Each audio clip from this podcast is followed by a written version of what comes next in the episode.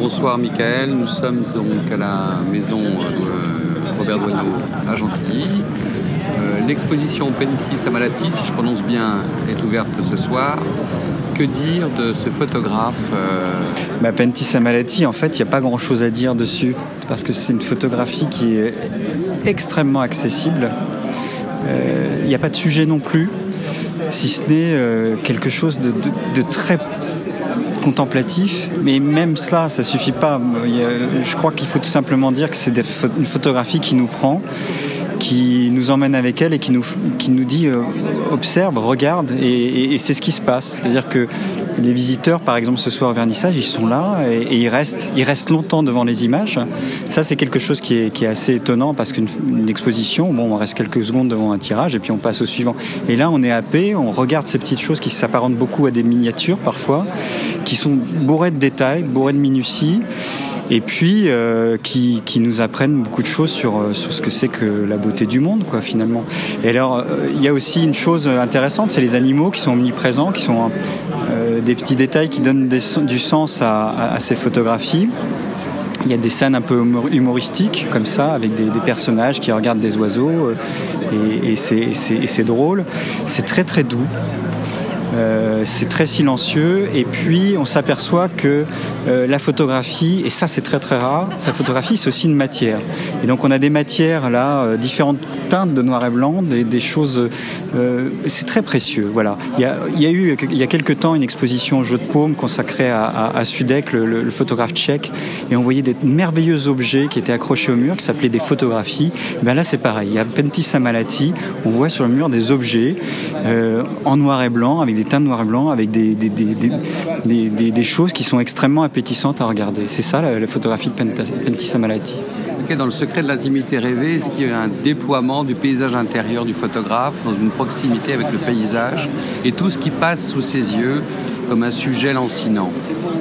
Alors, une rêverie active. Alors il y a ça, mais en même temps, euh, c'est une, rêverie qui est très euh, partagée parce que euh, il est quasiment absent des images.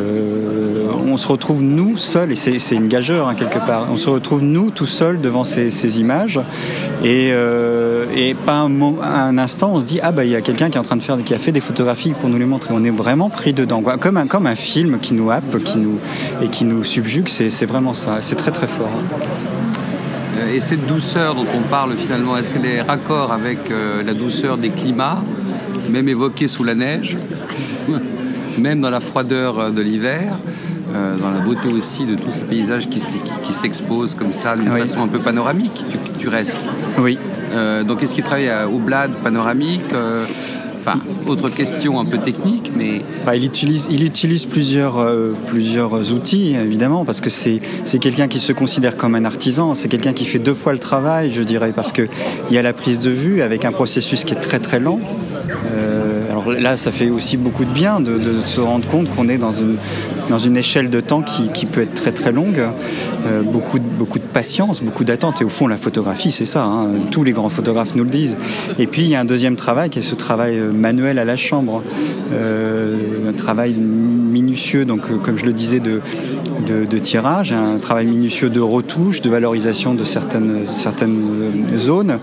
Et je pense qu'il y a aussi ce rapport donc à la nature qui est propre aux Finlandais, aux, Scandinaves, aux gens du Nord, qui sont des gens qui vivent très très près de la nature. Enfin, la Finlande, c'est quand même le pays le moins, le moins dense de l'Europe aussi. Hein. Donc on, goûte et on vit avec l'isolement.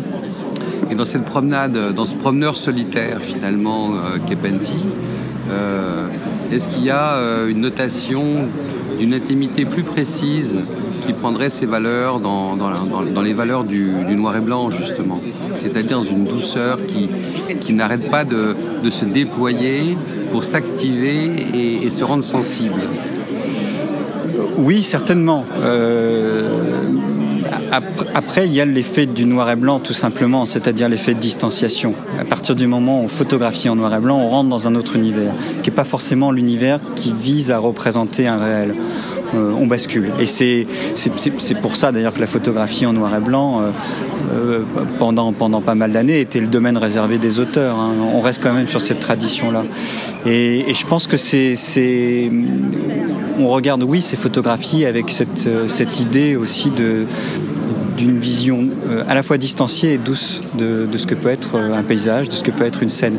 Mais, mais, chez Pentti Samalati, il y, a le fait aussi qu'il n'y a pas de n'y a pas de sujet non plus. Il y a pas, c'est pas quelqu'un qui veut absolument nous dire quelque chose et, faire un reportage sur euh, pour étayer une idée ou pour, pour donner une explication. C'est, on est, on est, on est complètement à côté de cela. D'où le caractère très poétique.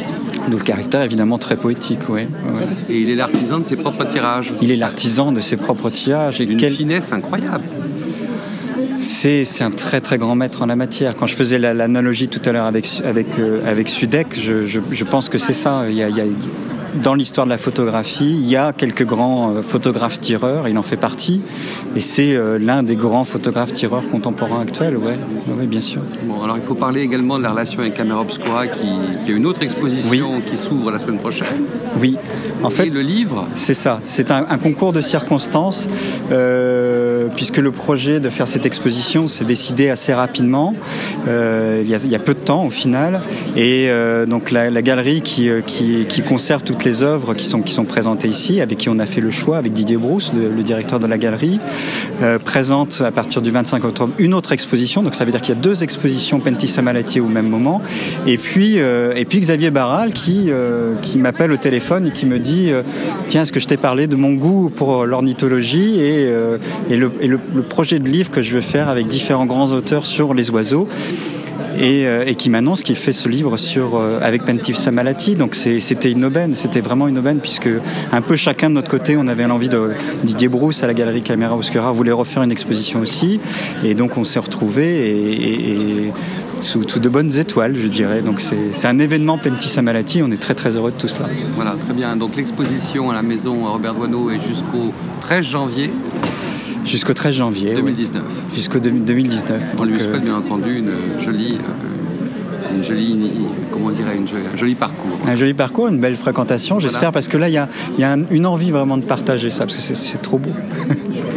Merci. Merci.